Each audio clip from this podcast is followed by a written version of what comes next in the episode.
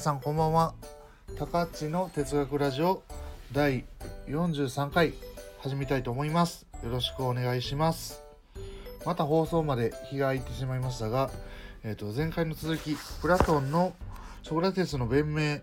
の後半部の要約を行いたいと思います。よろしくお願いします。ソクラテスの弁明っていうのはえー、と前半中盤でも出てきたんですけども要はうんソクラテス裁判っていうものが行われたんですね。でソクラテスを、まあ、無実の罪にかけてあの、まあ、死刑にしてやろうっていうやつらがいたわけですよ古代ギリシャには。アテナイですね。でアテナイの、えっとまあ、有力者とかが特にソクラテスのことを嫌ってたのでそれをまあソクラテスを殺してやろうっていうのでまあ仕掛けた裁判だとは言われています。その裁判の記録をプラトンがまあ本人が直接いたかは分からないんですけどおそらくいなかったと言われています。でこのえっ、ー、とまあ伝聞を聞聞いてまあこのソクラテスの弁明というふうな書物に落とし込んだのがソクラテスの弁明だって言われています。中盤までではですね、ソクラテスが訴えられて、その、えっ、ー、と、裁判内容、えっ、ー、と、裁判のかけられた主訴人がいるんですけど、その主訴人の矛盾っていうのと、ソクラテスが一貫した態度で、これを引き、退けて否定するっていう部分が載せられていました。で、後半では最後に、えっ、ー、と、まあ、弁論ですね。軽量をめぐる弁論っていうものから始まって、で、え、ー、と、死刑判決が結局下るんですけど、その死刑判決を受けて、ソクラテスがみんなに忠告するっていう言葉、感謝の言葉も述べたりするんですけど、その部分を、え、ー、と、解説していきたいと思います。で、え、ー、と、前回までの中盤までの流れを受けて、えっ、と、ソクラテスは、えっ、と、裁判の投票にかけられるわけです。で、その結果が、有罪判決は下るんですけども、実際は、えっ、ー、と、もっと多数差がつくと思ってたんだけども、僅差に終わりました。で、えっ、ー、と、ここでソクラテスの言葉を、えっ、ー、と、引用すると、しかしその主なるものは、この結果が私の予期に反したものではなかったということである。だから、えっ、と、まあ、本当の有罪判決っていうのは予想に反してはなかったんだけども意外と僅差であの多数差がつかずに僅差で終わったっていうのがソクラテスにとっては意外だったっていうそれが25節の話ですね。で、え、ー、と26節では刑罰ではなく良い振る舞いを受けるべきなソクラテスっていうところなんですけど、要は、えっ、ー、と、告発者は死刑ですね。ソクラテス死刑を求刑してるわけなんですけども、何をじゃあ代わりにすれば、えっ、ー、と、その死刑の代わりになるのかっていう、有罪になっても、何を、要は原刑の処理、お願いをする場所なんです。場面なんですね、今は。ただ、このお願いをする場面で、えっ、ー、と、ソクラテスは何かっていうと、ブルネ体温って言って、まあ、要は、えっ、ー、と、当時のギリシャの、古代ギリシャのアテナイにおける、えっ、ー、と、市民会館みたいなところですね。そこで市民の集会所みたいなところで、えっ、と、食食事の定義を行うのがここではふさわしいみたいなこと、意味わからんことを言うわけですよ。いや、実際は、まあ、もてなすぐらいの食事をする方がもうふさわしいんだってソクラテスは言っちゃうんですね。うん。だから、これでまた反感がまた上がっちゃうわけですよ。ちゃんと、あの、有罪だっていうことを言ってたの、言われて、えっ、と、じゃあ、減刑してやろうかっていう気分になってたのに、じゃあ、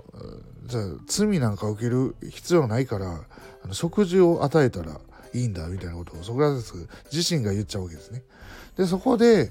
えっ、ー、と、26節で言っちゃって、で、また、えっ、と、裁判官たちの反応がですね悪くなるんですね当たり前だと思うんですけど原型してやろうって言ってたやつらなので何せでソクラテスはうんそこでまたちょっと弟子たちと話し合ってえっ、ー、といろいろやろうとするんですけどうんまあなんで食事にしてるかっていう話がまず27節で出てきます。えっ、ー、と結局えっ、ー、とまあソクラテスは故意に不正を行ったんではないっていうのを言ってるんですねずっと。うん。だからこれで食事、ブレーネ体温での食事以外に何かできる定義があるかっていうと、追放とか、例えば、町から、アテナイの町から追放されて、外に行くとかね、他の町に行くとか、あと、投獄されて奴隷になるかとか、うん、あと罰金払うとか、そういう話はできるんですけど、でも、全部私には何になるだろうみたいなことを言い出して、ソクラテスは拒否するんですよ。で、それで、えっ、ー、と、代わりになるものができなくて、うん、どうしようみたいな。で、これで、えっ、ー、と、要28節で、え、ー、と、姿勢の変更の拒否。だから、えっ、とその、ソクラテス自身が、真理を述べているっていう、故意に不正を行っていないんだっていう姿勢を改めて、あの、まあ、そこを認めたら、元気してやるよみたいな態度なんですね。古代、まあ、当てないの裁判官たちは。ただでも、それは絶対しないんだっていう、自分にはそれをしたら生きてる意味はないみたいなことを、ソクラテスは言うわけです。28節で。うん。で、えっ、ー、と、まあ、罰金もお金があればいけるんだけど、ないから、えっ、ー、と、私、ソクラテスは一もなしなんだっていうことを言って、まあ、議員一胸ぐらいなら払えるかな、みたいな。それは当時のその保釈保釈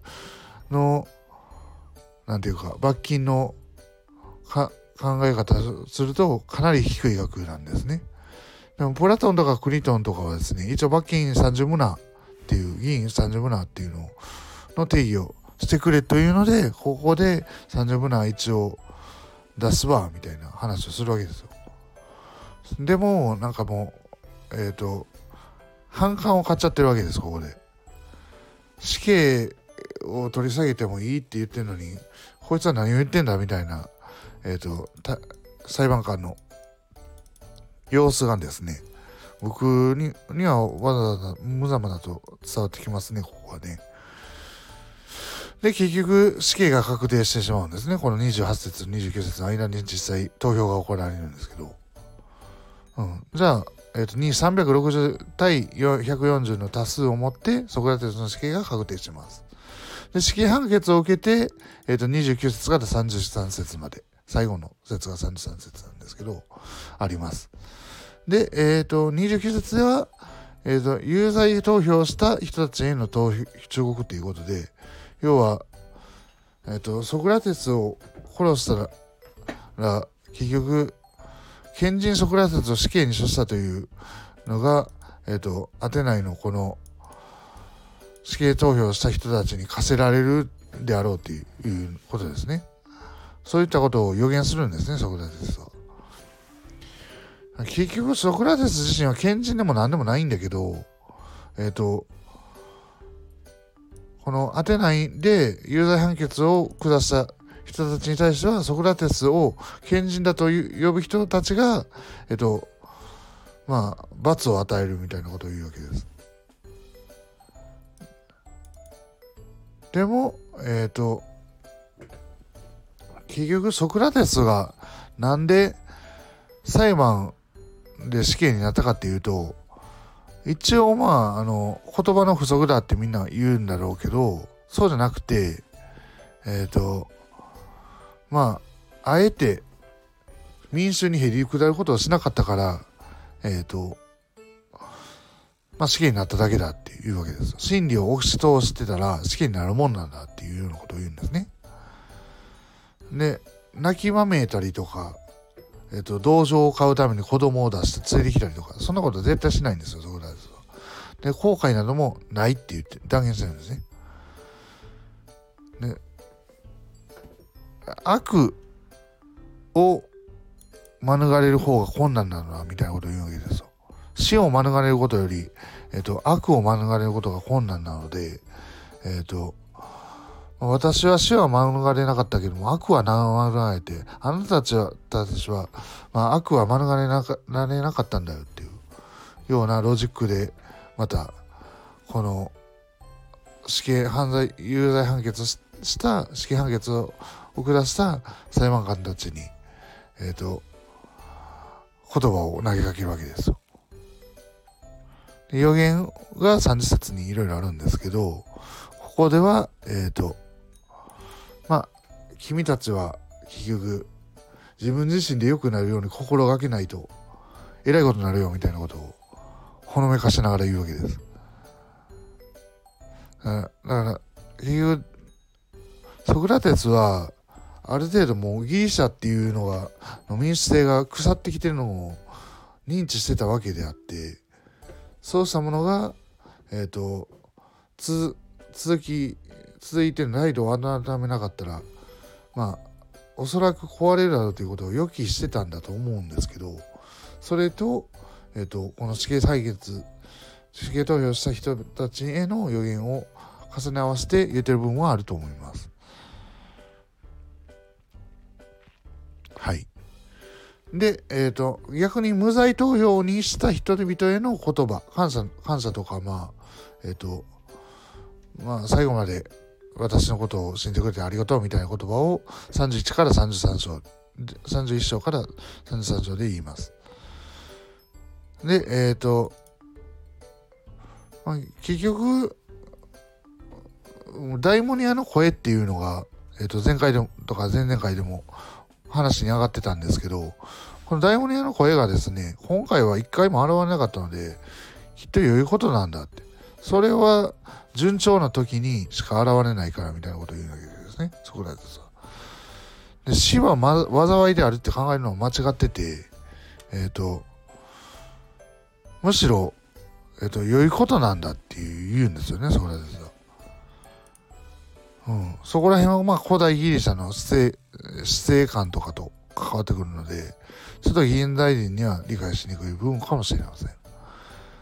死の利点っていうのが32節。ここでもまあ、死は幸福だみたいなことを言っちゃうわけですよ。そです。だからこれは一つは、えっ、ー、と、完全に無になるか、死っていうのは完全に無になるか、まあ、生まれ変わって、まあ、あの絵の霊魂の移転が起こって、また、えっ、ー、と、地上に戻ってくる存在になるか、どっちかだって言うてるわけです。どっちでも、まあ、幸福でしょ、今より、みたいな。苦しみのある今より幸福なんだからいいんじゃん、みたいな、ことをソクラテスは言います。ここはちょっと、人によっては考え方が、今の人とはだいぶずれてることがあるんじゃないかなと思いますね。33節で終わりの言葉で、えっ、ー、と、まあ、感謝を述べます。で、まあ、じ、自分を有罪宣告した人に対しても、別に憤りは抱いていないんだっていうのをソクラテスは言うんですね。だから、まあ別に私は死刑判決されたけども、えっ、ー、と、徳を追い求めて、徳ってまあ自分の、えっ、ー、と、追求すべきもの、幸福の源泉だ、なんですけど、まあ、要は、真理を守ったってことですね、ここで言う、徳とは。真理を守るっていう徳を、えー、と発揮して信念だったので別にいいんだっていうことを言うわけです。でも、まあまあまあ、あの、息子たちが成人した時に、えっ、ー、と、まあ、息子たちを叱責して非難して悩ませてほしいっていうようなことを言うんですね。だから、まあ死ぬために、えっ、ー、と、結局この場は用意、ソクラテス自身は死ぬために用意されたんだけども、えっ、ー、と、まあ、裁判者たちは生き残るためにもちろん生き残るとか生きながらえるためにこの場はあると。でも両者のうちでどっちが良い運命に出会うかは神のほか知るほか知る者はいないみたいなことを言います。要は先に死んだから不幸だっていうまたは良い運命かっていうと不悪い運命かっていうとそうではないってよっていうようなことを言ってるんですね。良い生き方っていうのは別にあの寿命がどうあろうが関係ありませんっていうことをはっきりと言っています。っていうふうにここでで後半部のえっ、ー、とまとめというかまあ一連の流れが大体お話できたと思います。まあこの一連のソクラテス裁判を綴ったソクラテスの弁明に一番の特徴として言えるものは何かっていうとソクラテスの一貫した態度です。まあどんな態度かというとえっ、ー、と自分は罪にかけられるものは何もやってないしえっ、ー、とまあ真理を追い求めて生きてきたんだっていう。で徳真理を追い求めるという徳を発揮するために生まれてきたんだからえっ、ー、と別に死をも恐れる必要もないし死っていうのはむしろ、えーと、幸福なものかもしれないのでえっ、ー、とまあ結局良い運命っていうのはどうかっていうのを判断するのは後世の人々に委ねるしかないんだっていうようなことをまあざっくりと言うとソクラテスの人としてはそういったことを言ったわけなんですね。でソクラテスの弁明の後にクリトンっていう著作がまたあるんですけど、これはソクラテスの弁明の完全な続編になります。ソクラテスが、えっ、ー、と、まあ、死刑にすぐかけられるんじゃなくて、えっ、ー、と、1ヶ月ぐらい猶予があって死刑にかけられることが決まったわけなんですね。その時に、えっ、ー、と、脱獄しようよっていう、えっ、と、脱獄して逃げようぜ、外にっていう友人が現れて、それがクリコクリトンという人ですね。その人との対話が、えっ、と、載ってるのが、クリトンっていうお話になります。はい。というわけで、まあ、次回、えー、と、機会があればクリトンのお話をしたいと思います。まあ、他のお話するかもしれないですけど。はい。ではですね、えっ、ー、と、最後まで聞いていただきありがとうございました。高っちの哲学ラジオ第43回。えっ、ー、と、ソクラテスの弁明、解説後半、お届けしました。最後まで聞いていただきありがとうございました。